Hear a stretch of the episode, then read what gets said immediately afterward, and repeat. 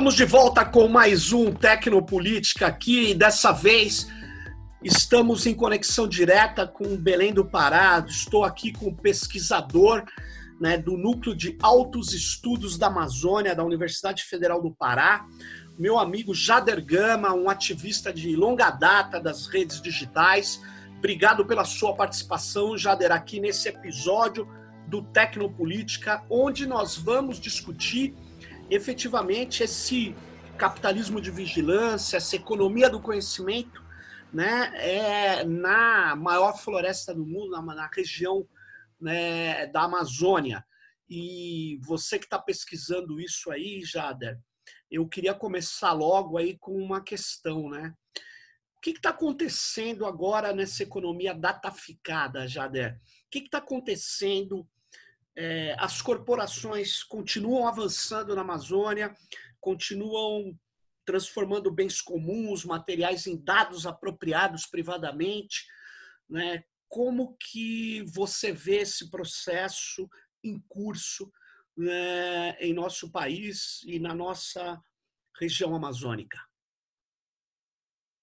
É, Bom, Sérgio, primeiramente queria agradecer a você pelo convite. Eu quero te dizer que eu sou fã do canal Tecnopolítica, eu sou um grande Legal. divulgador. então, Legal. eu faço bastante comercial porque eu acho que é fundamental a gente cultivar uma, uma mentalidade tecnopolítica. Sim. Porque o que acontece é uma, uma alienação técnica geral. Né? As pessoas utilizam as ferramentas, utilizam os algoritmos e elas não sabem o que está por trás dessa interface, o que está acontecendo. Então, acho que é muito louvável o canal que você criou para discutir esses assuntos e eu me sinto muito honrado de estar aqui porque tu sabes que que a gente já tem uma caminhada já Sim. de longa data. Essas nossas, essa nossa barba branca não é não é à toa aí, né? É isso aí, é isso aí. Cara, é, aqui na Amazônia, né, a gente vê esse contexto de que, de que a boiada está passando, né? O Ricardo Salles falou que eles queriam Sim. passar a boiada na, na pandemia e realmente é o que está acontecendo. Com certeza, os dados sobre desmatamento, sobre áreas griladas e sobre violência contra populações tradicionais indígenas, quilombolas e ribeirinhos, eles estão, sabe, trazendo uma realidade muito triste, né? E a exploração não parou. A, a, exploração não para, ela, ela só aumenta. E o, o que eu estudo atualmente é justamente como é que se dá esse processo tecnopolítico, esse processo de capitalismo de vigilância, esse processo de é, de uma nova colonialidade de dados, né, que está acontecendo em função da centralidade econômica dos dados. Sim. Hoje a gente sabe que os dados são né, o que tem gerado todo o processo econômico capitalista. Então, na Amazônia não é diferente. Isso já é uma coisa que acontece há bastante tempo. Né? Você, por exemplo, se a gente for analisar o caso da seringueira na Amazônia, né? em que uhum. houve um, uma captura biológica, né? genética, levada para o Sudeste Asiático, e lá foram criados extensions de, de plantação de seringueira e aquela economia que existia aqui, ela foi dizimada, acabou. Uhum. É, eu vi um, um tweet seu que veio muito em cima do que eu estava pensando, né, de como é que essa colonialidade de dados ela atua em duas frentes aqui na Amazônia. Uhum. Uma em cima da questão das matérias-primas, Sim. E aí eu vou dizer qual é a relação das matérias-primas com a questão tecnológica, que são os minérios que tem no território panamazônico, né? Ver só essa essa discussão sobre o lítio que agora a Tesla está colocando dizendo para a gente segurar nossa onda, porque eles vão capturar esse metal preciosíssimo para a produção de baterias. E aí, se a gente não vai, a gente não vai falar só de lítio, a gente vai falar de todos os minerais que são utilizados na cadeia produtiva eletrônica, tecnológica, digital. Então, essas informações, elas já estão todas mapeadas. E as grandes corporações, posso te dar um, um exemplo é, que o professor Aloysio me disse, né? Ele disse assim, olha, na hora que acabar a exploração é, de bauxita em Porto Trombetas, em Juruti, já está preparada uma outra lavra gigantíssima para atuar numa região do município de Monte Alegre, no Baixo Amazonas. Então, os caras eles já têm todo esse mapeamento de dados sobre a, a questão minerária e eles vão apenas sugando, né? fazendo esse, esse neoextrativismo e essa captura, é, essa colonialidade material, essa colonialidade, esse colonialismo de commodities, né, minerais e, e nem vou falar da questão é, madeireira e da questão da produção de gado na Amazônia, porque a gente já vai, vai para outra, outra discussão.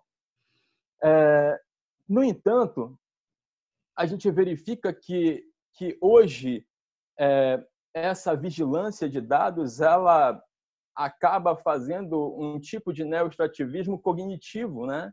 Sim. Porque ela arranca as informações e os dados das pessoas e ela transforma isso em um produto, né? E, e, e coloca no mercado e cria essa gigantesca corporação, essa economia de plataforma que cada vez fica mais poderosa, mais rica e explora cada vez mais, né? Mas super explora as populações em, em toda parte do planeta, mas principalmente em regiões como periféricas como o Brasil. Na Amazônia, isso também está acontecendo. Eu acho que esse debate, Sérgio, é um debate que ele está sendo muito bem feito por você, por Shoshana Zuboff, entendeu? Por vários economistas, sociólogos, filósofos que estão se debruçando, se debruçando sobre esse processo. Eu escolhi dar uma pequena contribuição Sim. sobre essa colonialidade de dados, em cima do processo que está acontecendo na Amazônia da captura de dados da natureza. Isso. Então, esse, para mim, é, é, o próximo passo desse, desse capitalismo de vigilância. É essa captura de dados das informações da natureza, porque você não vai mais precisar, por exemplo, vir aqui roubar a planta. Você vai simplesmente pegar o código genético dela, você Sim. vai pegar as informações é, sobre os benefícios medicinais dela ou seja lá o que for, e você vai poder pegar e transformar isso num direito autoral e você simplesmente pode começar a cobrar royalties em cima do que cobrar cobrar direitos autorais em cima do que as pessoas vão produzir em relação a um conhecimento ancestral. No caso, Jader, é, há sim sobre a cultura ancestral, né, bens bens imateriais ancestrais, cultura, bens, artes, é, técnicas, né? Agora, eles também patenteiam, né? Patenteiam o código genético, né? O que é um absurdo, né? Eles vão aí, pegam e também é, registram aquilo em nome de um laboratório, o princípio ativo das plantas, os mateiros, os, os ribeirinhos que, que têm uma, como você disse, um conhecimento ancestral aí, é, e que sempre conviveram ali, eles conhecem cada planta, né? E isso está sendo levado embora. E, e Sérgio, é, é, incrível, né? Porque a gente pega, a gente liga muito a questão da técnica à tecnologia, né? Uma Sim. vez você até me falou isso, disse assim, Gama, esse negócio de tecnologia a gente tem que pensar direito porque é uma coisa que já foi capturada por esse pensamento eurocêntrico, né? Sim. Então, é, é, é então a gente vê aqui na Amazônia, por exemplo, a questão da técnica, né? Uhum. Você vê, por exemplo, para fazer uma maniçoba, Sérgio. Sim. Os caras criaram uma técnica de domesticação de uma planta que você faz um processo químico em que você cozinha ela durante sete dias para você transformar aquilo no alimento. Isso é técnica, né? Isso é técnica. Você vê, por exemplo, a, a cerâmica marajoara e a cerâmica tapajoara, que há muito tempo é desenvolvida nessa região. E isso foi fundamental, por exemplo, para você trabalhar com essa questão da química, porque você precisava de recipientes. Né? Aí você vê, por exemplo, a questão do tucupi, você vê uma comida como o tacacá, você vê a questão da terra preta de índio, que é uma forma de você enriquecer o solo amazônico. Tudo isso é técnica. Né? Como é que é isso que eu não conheço? Ou já adereça da terra preta? A Terra Preta de Índio é aonde as, as comunidades indígenas elas, elas se organizavam, elas Sim. acabavam fazendo um processo de compostagem. Ah. Então, as áreas ricas da Amazônia é onde as pessoas viviam e faziam é, usa dos seus sedimentos para enriquecer a terra. Né? Então você, o cara chega aqui, ele, ele vê um castanhal, ele vê um monte de madeira de lei organizada, ele vê um monte de plantas é, domesticadas que podem ser usadas como princípios ativos para você obter saúde, para você ter um axé, para você ter uma energia boa. Aí você pensa que isso foi dado pela natureza sem uma interação humana, né? Sim. É, é, é claro que tem um, um, componente humano, mas é um componente humano, Sérgio, que aí eu gostaria de, de, de, de fazer um breve parêntese nessa fala, Sim. É, que é um componente humano que tem uma cosmogonia diferente da, da cosmologia é, eurocêntrica, né? Porque a gente pensa que a, o único modelo de, de, de evolução é esse dessas cidades que nós hoje vivemos. Sim. Mas existe um outro modelo de pensar desenvolvimento que está fora desse eurocentrismo. Eu acho que a captura desse pensamento ancestral indígena, quilombola e ribeirinho, ele acaba também alijando a gente de um imaginário, de um modelo de desenvolvimento diferente, né? Hum. Então você vê agora com esse processo da pandemia, né? vou, tra vou, vou, trazer um pouco para a questão dos acervos digitais. Né? Sim. Né? É, hoje nós necessitamos de um grande movimento horizontal de digitalização dos acervos ancestrais e de uma maneira que esteja organizada que os detentores desse conhecimento eles tenham a capacidade de escolher se eles querem disponibilizar isso para qualquer pessoa ou querem disponibilizar para sua própria rede. Perfeito. Porque você, porque você veja bem, quantos indígenas, quantos mestres e mestras da cultura popular, quantos curandeiros e curandeiras, sábios e sábias amazônicos pereceram nessa pandemia, sem, sem que dúvida. tenha sido feito um trabalho de registro desse conhecimento. Porque esse processo de exploração amazônico, Sérgio, ele quer tirar o jovem da comunidade ribeirinha, ele quer trazer o jovem para a cidade, ele quer dizer que o que tem na comunidade não presta, entendeu? Quando, na verdade, Sim. é aquele modo de existência que é, um, que, é um, que é um modo de existência de habitar a natureza, em vez de ser um modo de existência de dominar, de, de, de sobrepujar a natureza, que é o que, que tem de diferente para a gente fazer, porque do jeito que nós fizemos essa evolução científica, técnica, Sim. deu no que deu. Né? Perfeito. Então, então acho que talvez seria interessante a gente experimentar um outro caminho de gente que já mora aqui há mais tempo do que a gente e que tem uma visão de mundo diferenciada, que enxerga a natureza não como um objeto, mas como um sujeito. Na minha terra, mano, a gente tem que pedir licença pro rio para tomar banho para entrar na mata, tomar Sim. benção, entendeu? Sabe? E, e, quem ensinou isso para a gente? Foram nossos pais, os nossos avós, nossos ancestrais negros e indígenas que nos deram essa vivência. Então, esse processo de discutir tecnologia, de discutir técnica digital, ele nós estamos tentando criar uma outra narrativa em que essa tecnologia digital ela venha beneficiar o nosso povo. Sim. E não explorar e não, e não arrancar os conhecimentos que foram cultivados por essa população e que, como você bem falou, são, são transformados em direitos autorais, em licenças de uso. Em patentes vários, também. vários exemplos aqui, né, bicho? Agora, é, os japoneses... Sim. sim, sim, fala, fala. Não, os é... exemplos que tem, né? É, o, o, é, os caras querendo é, é fazer a, é, a captura do, do cupuaçu, entendeu? É, Sabe? como marca, no caso, é registrar uma marca, imagina. Sabe? Essa Mas... disputa da Amazon, cara, para garantir o domínio né, da, sua, da sua marca. Então, você vê o nível de capturas que existem, o nível de Agora... colonialidade que ocorre. Gama, você falou um negócio da Amazon. Muita, muitos caras que vão ver o nosso Tecnopolítica, esse episódio, não sabem que é, chegou um tempo, a ICANN, que define os registros uhum. de domínio, é uma organização não governamental, mas na verdade é controlada pelo governo americano, né? Ela é com sede lá nos Estados Unidos. Essa ICANN, ela é, resolveu vender domínios no mundo, né? Domínios é o nome de domínio, que nem a gente tem aí um site, ele tem que ter um endereço eletrônico. E ela começou a vender uhum. esses domínios, que são endereços, é, para grandes corporações que pagavam uma grana, talvez 200 mil dólares tal.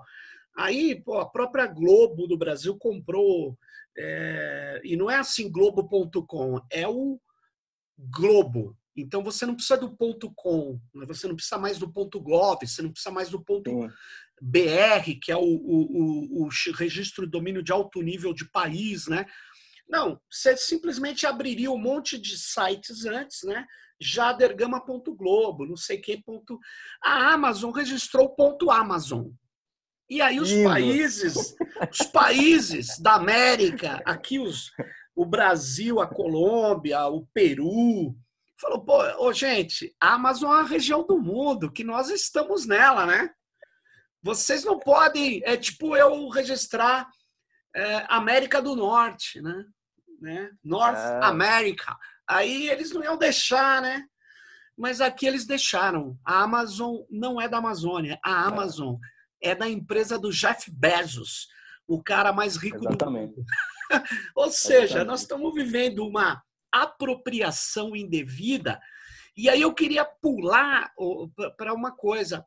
Eu tive conversando com você no início do ano, numa, lá na, com os professores, numa qualificação que você fez né, na, na Universidade Federal do Pará.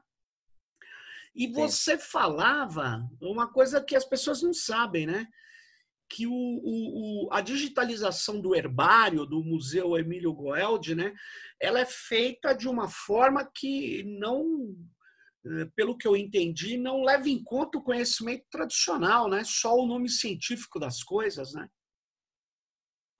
É, na verdade, Sérgio, eu, o que eu percebo é que essa é uma modalidade que, que a gente tem percebido que a maneira como a academia, como a ciência, ela trata o conhecimento que ela vai buscar nas suas pesquisas de campo, na sua, na sua no seu fazer né, de pesquisa, ela acaba incorporando é, modelos de pesquisa que são modelos internacionais, né? Então, é, você veja, por exemplo, é, o Museu do Herbário Emílio Guild, ele usa uma plataforma internacional né, para organizar a informação que ele digitaliza é, dos dados sobre as plantas da Amazônia. Né? O que, que nós percebemos é que, na maioria das, das, dos arquivos, você só encontra, por exemplo, o nome científico, que é um nome em latim. Né? E você não encontra o nome indígena, você não encontra o nome amazônico, você não encontra o nome popular. Olha então, a, a, o meu questionamento na minha tese é muito simples. É dados para quê e dados para quem. É isso né? mesmo. Então, eu acho que se nós estamos fazendo um trabalho de pesquisa com recursos é, da sociedade brasileira, acho que é importante que a gente tenha essa dimensão de começar a organizar a informação para que ela seja um bem a serviço da, da comunidade local. Né? Isso daqui eu, eu falo isso com muito carinho, sabe por quê, Sérgio? Porque se eu pegasse qualquer outro banco de dados, eu ia chegar a essa conclusão, entendeu? Porque Sim. há um processo, infelizmente, como eu falei no início da nossa conversa, de alienação técnica. Uhum. Você usa um banco de dados, você usa uma ferramenta de organização da informação, mas você não sabe o que está por trás dela. Então, como você muito bem sabe, antes de qualquer decisão ser uma decisão técnica, ela é uma Sim. decisão política. Né? É por isso que a gente tem um canal chamado Tecnopolítica. Exatamente. para discutir essas coisas. É isso aí. Então, é, o, que eu, o que eu vejo nesse momento? Eu vejo um momento de muita alegria, porque eu estou vendo, sabe, a possibilidade de discutir com outros colegas pesquisadores formas de nós organizarmos a informação científica que ela sirva para o nosso povo. Como eu Sim. falei anteriormente, os dados estão na centralidade econômica desse planeta. Sim. Imagina os dados amazônicos, Sérgio. Agora, né? eu imagino, Magama, deixa eu te falar uma coisa. Um dado, ele não existe como uma planta. Uma planta, ela nasce na terra, cresce, dá frutos, etc. Né? Se reproduz. Um dado, não. Um dado, ele é criado por um humano ou por uma máquina criada por um humano. Ele não brota da terra. Ele é um projeto. E os projetos de dados que estão fazendo na Amazônia não são, como você bem notou, né, que era a tua que me inspirou a pensar isso lá na, no, na tua pesquisa, não são criados em função da população da Amazônia, em função das várias cosmovisões, porque parece que os europeus têm mais vantagem que a gente por ter muito menos cosmovisões dentro dos territórios deles. O que é uma riqueza para nós, essa diversidade cultural, essa diversidade de visões, essa diversidade de conhecimento, eles querem, as nossas elites querem, é, que são colonizadas, fazer, transformar essa vantagem em desvantagem. E que a gente é, tem um, um, há muito tempo o exército aí, tem uns generais que querem, se pudesse, asfaltava a Amazônia. Né? Essa que é a questão. Eles acham que o presidente da República né, e o seu ministro que passa a boiada, eles querem, na verdade, transformar isso aqui em ladrilho pró-Miami, né? Tipo, então, na verdade, os dados que estão sendo organizados, eles não seguem uma visão das comunidades da Amazônia. E, e é triste ver o Museu da Amazônia. Não, por outro lado, eu entendo que eles estão usando, como você bem disse, né? mecanismos internacionais, padrões internacionais. Legal, mas o que está faltando são os nossos, né? Software internacional, né? Exatamente. Algoritmos de publicação internacional. Isso. Né? É. Então você pegar e você você pega eu, eu, eu assim a visão que eu tenho, Sérgio, é de que nesse momento o capitalismo de vigilância, essa economia do conhecimento de visão eurocêntrica, Sim. ela está ali criando um, um ativo de dados. Está criando um gigantesco ativo internacional. Então, você vê, por exemplo, o, o, o Fórum de Davos discutindo o Bank of Codes do mundo. E está sendo primeiro implementado aqui na Amazônia. O Bank Sério? of Codes da Amazônia. Então, é uma experimentação que está sendo discutida em rodas internacionais Sim. que estão dizendo bem assim, olha, é melhor a gente, a gente pegar e digitalizar tudo para a gente saber, é, para a gente preservar antes que todo mundo acabe com a floresta. Só que, como você falou, o dado ele é um objeto técnico, ele não tem vida, né? Ele não dá uma fruta, ele não dá uma casca, não dá uma flor, entendeu?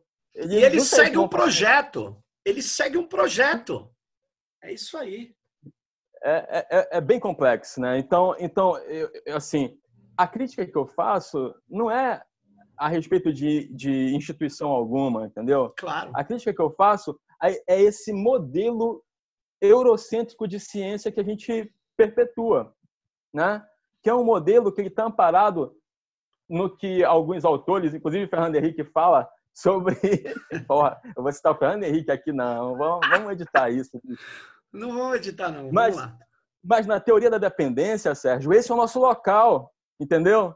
É. Nosso local de cientista é catalogar os dados para que os cientistas da Europa e dos Estados Unidos eles façam os processos tecnológicos que realmente vão tirar o supra-sumo daquela informação. Pois é, mas é aí que nós não concordamos, né? Pois é. É isso mesmo. Então, então, então essa crítica é uma crítica do fazer ciência, né, mano? Então você vê aqui é, no, no, século XVIII essa disputa entre o Tarde e o Durkheim, né? Aonde o Durkheim ele foi o cara que ele criou uma sociologia em função do status quo do capitalismo, né? Sem das dúvida. estruturas da igreja, dos partidos políticos, do governo, né? E aí se você voltar mais atrás ainda, você vai ver nos filósofos pré-socráticos, lá com o Parmênides e o Heráclito, você vai perceber que essa disputa ela já acontecia, que é que, que isso que eu, eu, eu gostaria de agradecer a, a, orientação que você me deu, de utilizar a teoria do ator-rede do, do Latour, porque eu passei a ver na minha pesquisa as plantas, os bancos de dados, os algoritmos, a floresta, os pesquisadores, os mateiros como sujeitos e não mais Sim. naquela visão dicotômica de sujeito-objeto, né? Na verdade, Sabe? como arquitantes, né, o Gama? Tudo isso Exatamente. gera efeitos, né? É claro que o humano ele tem uma consciência, tal que talvez um, um, algoritmo não tenha, não importa, mas se o algoritmo está gerando. Mas a árvore tem. A árvore tem e está gerando efeito. não, é isso, é isso. Olha aí. A árvore, a, o peixe, entendeu? Os As espíritos estrelas. da floresta você está considerando ou não? É esses caras que fazem a agência, bicho, na realidade do território. Claro. Entendeu? Então, então esses aquitantes eles são eles, eles são tirados do processo, porque a gente fica no pensamento muito lógico e que não leva em consideração de que nós estamos conectados com todo, mano. Você sabe, Gama, que muitas das, das comunidades tradicionais, as comunidades originais da, da terra que você, que nós vivemos, ela, elas não pensam essa dicotomia entre natureza e cultura, natureza e sociedade, que é outra questão que o Latour nos traz, não só ele, mas ele principalmente, e que nos ajuda a entender esse processo que nós estamos é, é, vivendo, né? Que não, não tem essa, como você começou a falar aqui para gente.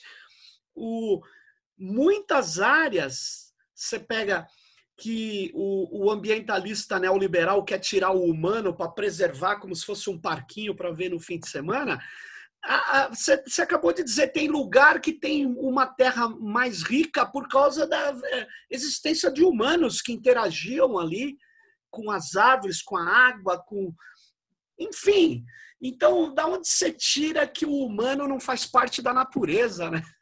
Essa relação humano-natureza é, é um problema isso, muito sério, né, Sérgio? Porque se a gente vê esse, essa, esse processo de colonização, ele se dá a partir de uma dominação da natureza, né? Se a gente for levar para o lado da questão da dominação da mulher, da, da natureza como um objeto, entendeu? Porque nós temos grandes mestres que têm um conhecimento ancestral, que são as, as mães que conhecem as raízes, as plantas, todo esse conhecimento relacionado ao cuidar. Então, quando a gente pega e a gente usa uma cosmologia amazônica, a gente tem uma oportunidade de ter uma forma de desenvolvimento diferente, né, do que está colocado, porque é esse movimento de você dominar a natureza, de você, sabe, extrair, exaurir Sim. a natureza, ele leva a um processo de, de, de morte, né? A, a, gente vê, a gente, a gente pensa que a pandemia não está relacionada a isso, mas está também. Claro. Entendeu? Fica, fica, parecendo que nós podemos sobreviver como se nós, é o que eu estava dizendo, como nós somos, como se fosse uma coisa diferente, nós estamos apartados da natureza. Isso é uma cultura específica, né? Que a modernidade separou isso, né? Não, não, é. não, é, não é razoável você pensar ah, eu, eu sou a parte e ali está a natureza, ali estão os animais. Eu não sou, eu não faço parte desse ecossistema. Desse, quer dizer, isso acho que a gente tem que superar. Mas falando em superação, Gama, há muito tempo atrás a gente vem falando da importância de não, não ter essa alienação tecnológica, mas para isso a gente precisa ter acesso às tecnologias. Lembra, a gente trabalhou muito a questão da, da inclusão digital. Como é que você vê essa luta que a gente travava lá hoje, nesse contexto de vigilantismo? Faz sentido falar de inclusão digital? Sérgio, a pandemia ela veio mostrar como essa inclusão digital exacerba a desigualdade social. Se você for ver pelo aspecto da educação, por exemplo, Sabe, aqui no Pará, na Amazônia, qual é o aluno que vai ter uma conexão de qualidade para assistir uma videoaula? Não tem, cara. Sabe? essas políticas públicas que serviam para pegar e promover uma, uma oportunidade mais igualitária, ela inexiste, entendeu? Você pega um garoto que usa das operadoras o recurso é, computacional e de acesso à internet, se ele assistir uma live nossa, em, cinco, em, em dez minutos acabou o, o, o pacote dele, entendeu? Então, hoje é muito importante. Eu vou te dar um outro contexto que eu estou fazendo parte de um debate aqui no Pará sobre o Fórum de Culturas que está discutindo essa questão da lei Aldir Blanc. Cara, como é que você vai fazer com que o recurso da lei Aldir Blanc chegue no fazedor de cultura que mora no interior da Amazônia se ele não tem conexão, sabe? São vários desafios que são muito importantes. Como é que o indígena ele vai poder se comunicar e se articular com seus parentes para se defender na floresta? Como é que a gente, como é que nós vamos pegar e organizar sistemas de troca de, de conteúdo, de conhecimento entre as comunidades se a gente não tem conexão, sabe? Então a conexão ela precisa acontecer e ela precisa ser reapropriada no sentido de criar, de cultivar uma mentalidade tecnopolítica em favor da população amazônica. Então, mais do que nunca hoje, a internet está fazendo muita falta nessa pandemia, cara. Sim. E esse processo, eu fico imaginando, se os fazedores de cultura do Pará, por exemplo, já tivessem uma apropriação tecnológica e eles tivessem os seus acervos digitalizados e eles pudessem, por exemplo, disponibilizar esses acervos, porque esses dados eles são são ouro, são são riqueza, entendeu? Que poderia estar gerando recursos econômicos para essas pessoas. Mas como é que, que um, um, um mestre de carimbó vai fazer uma live no interior do Pará, em Alter do Chão, que não tem conexão para ele fazer uma live, né? Então, sabe, assistir live, Sérgio, fazer live é um negócio que não é todo mundo que tem acesso, cara. Não, Especialmente não é. na Amazônia, né? Então você vê, nós temos um satélite aqui em cima que não desce para comunicar com as pessoas. Nós nós precisamos pensar em maneiras alternativas de conexão para as comunidades ribeirinhas, porque quando você pensa em internet na Amazônia, você só pensa, você não pensa aldeia, você não pensa comunidades ribeirinhas, né? comunidades isoladas. Por quê? Porque as grandes corporações elas não estão interessadas em promover a comunicação. O interesse delas é lucro. Então, se você não vai ganhar dinheiro com isso, você não tem interesse de você colocar a última milha desse um cabo de fibra ótica numa comunidade para promover uma comunicação que vise um desenvolvimento sustentável daquela região. Então, hoje é muito importante a gente, a gente voltar nesse papo de inclusão digital, porque as pessoas pensam que está resolvido e não está. Claro. Tá. Na verdade, o desenvolvimento. Uhum. Sim, pode falar. Na verdade, o as pessoas podem estar tá tentando acessar mais a internet com a popularização dos celulares.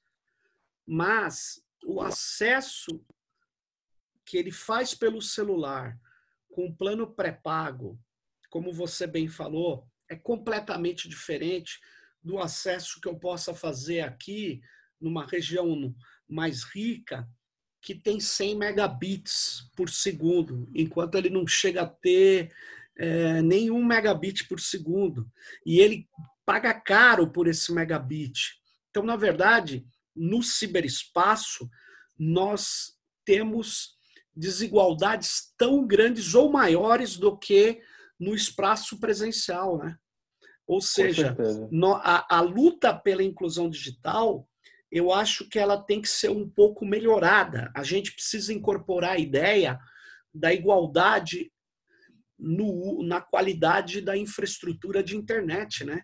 Não dá para ter a Amazônia completamente. Ah, eu dei aí uns e-mails, o cara consegue usar o e-mail, então ele já está conectado. Não é bem assim, né? Por quê? Porque você não vai poder ver vídeo, você não vai poder fazer live, você não vai poder fazer multimídia, você não vai poder digitalizar acervo, você não vai poder acessar o museu, você não vai poder trocar imagens sobre os garimpeiros invadindo terras indígenas concordo plenamente, nós precisamos retomar essa luta e chamar, né, né Jader, a consciência, né? Uma vez eu estava falando com um cara de uma das teles, ele disse assim para mim: ah, tentaram fazer conexão aquática, tipo cabo aquático na Amazônia e os rios mudam toda hora de lugar e foi uma tragédia. Eu falei, pô, então, você pensa que fazer conexão marítima foi fácil? Deve ter sido um desafio enorme. E se conseguiu fazer conexão, o mundo é conectado por cabos marítimos. A internet não depende de satélite, depende de cabos né, que ligam continentes. Né? Nós precisamos que as nossas universidades, Gama, analise a, a, a hidrografia, analise. E eu acho que a Amazônia tem que se conectar sim por cabos aquáticos. Só que nós temos que criar a nossa tecnologia de cabo aquático. Em vez de ficar pagando pau para norte-americano e europeu, que resolveu o problema da conexão do mundo para eles, e nós achamos que é impossível. É impossível é meter um linhão, é meter uma torre de 200 metros no meio da floresta a cada 300 metros, imagine, o, o Gama, a coisa cai assim, ó, aquele fio pesado. Que isso, rapaz, tem que botar na água. A, Amazônia é um território da água. E, e, ah, mas nós não temos tecnologia. É óbvio que não. Nós temos que criar essa tecnologia que consiga acompanhar o rio. É isso que eu acho. O que você acha disso, Gama? É, Sérgio, eu faço minhas suas palavras, cara, porque eu, eu busquei esse caminho acadêmico é, porque me incomoda muito esse processo de colonialidade do saber que nós pegamos, em vez de a gente pegar e valorizar o que é nosso, a gente aprende o que é dos outros. É então, acho que esse é o grande desafio hoje acadêmico para a gente, sabe? a gente buscar tecnologias. E, nós, e você veja bem como nós temos essas necessidades de infraestrutura, né? infraestrutura de comunicação, infraestrutura de armazenamento. Sérgio, por que a gente vai pegar e vai fazer todo o trabalho de catalogação dos dados e vai armazenar num servidor na Europa ou nos Estados Unidos? Na, na, é na é Azure. É na Amazon. É porque é mais barato? Não, é porque eles estão dando para a gente. Como é que é? Alô? estão dando pra gente. Que é isso, mano? Não tem Tem gente na academia que acha que o Facebook é de graça, que Instagram é de graça, é que o WhatsApp mesmo. é de graça, entendeu? Então, esse processo de desalienação técnica, ele não está na, na população em geral, ele está ele tá disseminado em todos os ambientes da sociedade. Essa colonialidade de dados, ela está incrustada também dentro da universidade. E nós, vamos fazer o bom papel de fazer esse debate com os nossos colegas. Sem né? dúvida. Entender, entender que nós precisamos pensar, Sérgio, em processos de comunicação criptográfica que gerem segurança para os ativistas e para os indígenas Sem que estão lutando contra, contra fazendeiros, contra grileiros, contra grandes corporações internacionais que têm interesse nos minérios da Amazônia. Inclusive, e, especificamente minérios que são utilizados na indústria tecnológica do digital. Ô Gama, só reforçando o que você falou, você acredita que o Elon Musk, né, falou daquele troço que você já falou também aqui do lítio, né? Eu até vou fazer Sim. um episódio com um especialista em geopolítica do lítio, vem aí no próximo nos próximos Tecnopolíticas, mas sabe que uma coisa que me chamou a atenção, a imprensa é, formal, os grandes veículos de comunicação esconderam essa questão do Elon Musk. Esconderam. Ficou nós lá na rede, no Twitter, no, nas redes, comentando esse absurdo, a imprensa internacional deu. Eu fui atrás, você acredita? A imprensa brasileira não chamou o golpe da Bolívia, que tirou Evo Morales, de golpe do lítio. E muitos jornais dos países capitalistas aí avançados chamam o golpe da Bolívia de golpe do lítio. Quer dizer, aqui os colonizados, a elite colonizada, ela quer se mostrar mais serviçal do que os colonizadores, né? Isso é um absurdo, cara. E sério, o, o, meu mestre, o professor Fábio, ele sempre me coloca essa questão da importância da comunicação no desenvolvimento de uma região, né? Esse é um outro ponto estratégico para a gente, sabe? Que o nosso povo ele se apropria dessas ferramentas de comunicação para denunciar o que acontece aqui, cara. Porque se a gente for depender da grande imprensa, muita coisa não sai. Pois entendeu? É. é abafada, né? Porque tem interesses gigantescos que estão em torno desses projetos na Amazônia. Sem então, é, então, essa questão da comunicação, da divulgação, essa questão do armazenamento, essa questão da organização, essa questão da conexão de internet para a Amazônia, ela faz parte de um projeto de desenvolvimento para a Panamazônia, entendeu? É um projeto que transcende o Brasil. A Sem gente dúvida. precisa entender que essa região é uma região riquíssima e que o povo vive numa, numa miséria, vive numa pobreza, entendeu? Você tem Isso. uma infraestrutura na, na capital? Tem. Mas se você for ver a realidade da população, nós vemos que o processo de exclusão digital ele promove um apartheid, né? um apartheid, uma divisão, um, ele promove uma, uma desigualdade social exacerbada, né? Então, mais uma vez, só para que a gente possa entender, como você falou, é, cosmo, é, nessa visão é, de uma de uma geopolítica, as grandes corporações elas veem a Amazônia como um celeiro de commodities. E agora esse neoextrativismo ele está focado também nesses minérios raros que são utilizados na indústria digital, mas também existe essa, esse movimento de captura da informação biológica. Sim. Isso sempre ocorreu, mas agora está num, num patamar digital. Então, eu, eu, eu, eu, verifico que o capitalismo de vigilância, ele monitora aonde estão essas, essas, essas riquezas e ele promove uma estrutura para capturar isso, para rapinar, eu diria, nas palavras do professor Aloísio. É uma rapina que acontece, entendeu? Rapina. E aí, boa. e nós estamos aqui, né, sabe, felizes por usar o Facebook, por usar o WhatsApp, né?